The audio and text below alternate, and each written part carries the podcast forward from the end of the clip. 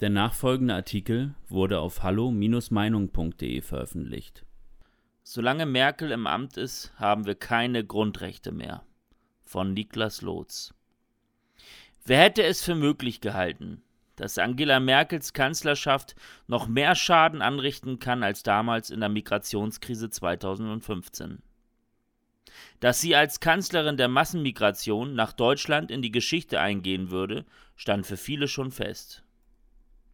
Dann kam allerdings das Thema Corona auf die Tagesordnung, und schnell wurde klar, dass Merkels größter Schlag gegen dieses Land erst noch kommen würde. Seit über einem Jahr versinkt dieses Land im Corona-Wahnsinn und ein Ende ist nicht in Sicht. Was am Anfang noch erträglich war, wird nun zu einer gewaltigen Belastung, was man eventuell ein paar Wochen aushalten kann, ist nun für viele zur unerträglichen Zumutung geworden. Eigentlich sollte jedem klar sein, dass wir in Deutschland wieder zur Normalität zurückkehren müssen, dass wir lernen müssen, mit Corona zu leben und ja, dass wir auch akzeptieren müssen, dass gewisse gesundheitliche Risiken zum Leben dazugehören. Wer Grundrechte zu lange aussetzt, erschafft eine neue Gesellschaft, und diese ist nicht mehr demokratisch. Es wird zurzeit immer offensichtlicher, dass wir unter Angela Merkel nicht wieder zur Normalität zurückkehren werden. Sie selbst gab sogar unverblümt zu, dass ihr das Regieren in Pandemiezeiten gut gefallen würde. Für eine Frau, die ihr eigenes Handeln schon immer selbst als alternativlos bezeichnete, ist das auch wenig verwunderlich. In Bezug auf die Corona-Krise sprach sie des Öfteren von einer demokratischen Zumutung. Dabei verkennt sie gezielt, dass die demokratische Zumutung nicht Corona, sondern sie selbst ist. Sie kämpft für härtere Einschränkungen, ohne die Kollateralschäden zu bedenken. Sie sorgt dafür, dass Grundrechte in der öffentlichen Debatte plötzlich als Privilegien gelten. Schon als Angela Merkel meinte, das Wahlergebnis in Thüringen müsse rückgängig gemacht werden, hätte jedem klar sein müssen, dass diese Frau ihre ganz eigene Vorstellung von richtig und falsch hat. Ihre eigene Ideologie und ihre Entscheidungen hält sie für unfehlbar.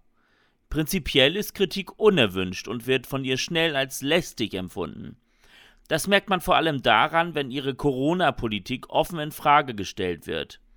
Sie warnt vor Öffnungsdiskussionsorgien und reagiert sehr schnell wütend, wenn man mögliche Lockerungen ihres harten Kurses auch nur anspricht.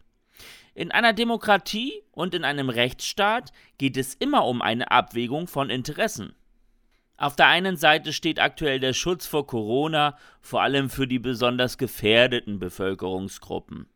Auf der anderen Seite steht das, was man aktuell oft unter dem Begriff Kollateralschäden zusammenfasst.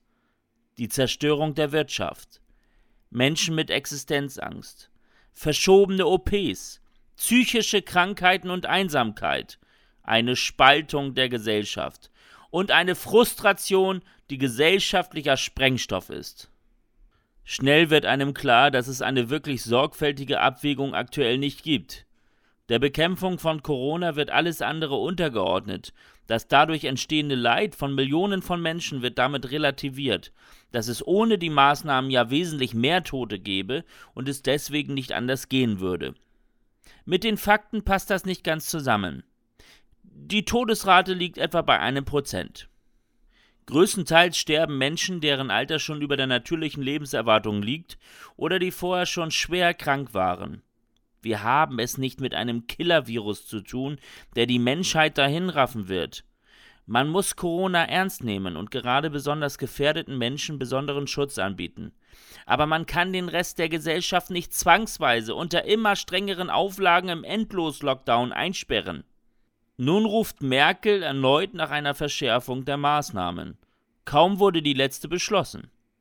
Statt einem Lockdown-Ende am 14. Februar soll es nun wieder, man ahnt es schon, noch mehr Verschärfungen geben. Unter anderem stört sich Merkel sehr daran, dass die Deutschen noch so viel reisen würden. Erneut wird die Axt an ein Grundrecht, diesmal die Bewegungsfreiheit, angelegt. Es ist absolut erschreckend, wie schnell unter der Merkel-Regierung dieses Land gerade umgebaut wird. Was bis vor kurzem selbstverständlich war, wird den Bürgern nun genommen Und dieser Prozess wird als notwendig verkauft. Uns allen sollte klar sein, dass die einzige Lösung nur ein kompletter Politikwechsel ist. Da Angela Merkel mit Armin Laschet schon eine ihr hörige Politikmarionette für das Ende ihrer Amtszeit in Stellung gebracht hat, wird dieser Wechsel wohl kaum mit der CDU stattfinden können. Es bleibt nur zu hoffen, dass gerade der jetzt hart getroffene Mittelstand bis zur diesjährigen Bundestagswahl nicht vergisst, wer für seinen Niedergang verantwortlich zu machen ist. Weitere Beiträge finden Sie auf hallo-meinung.de. Wir freuen uns auf Ihren Besuch.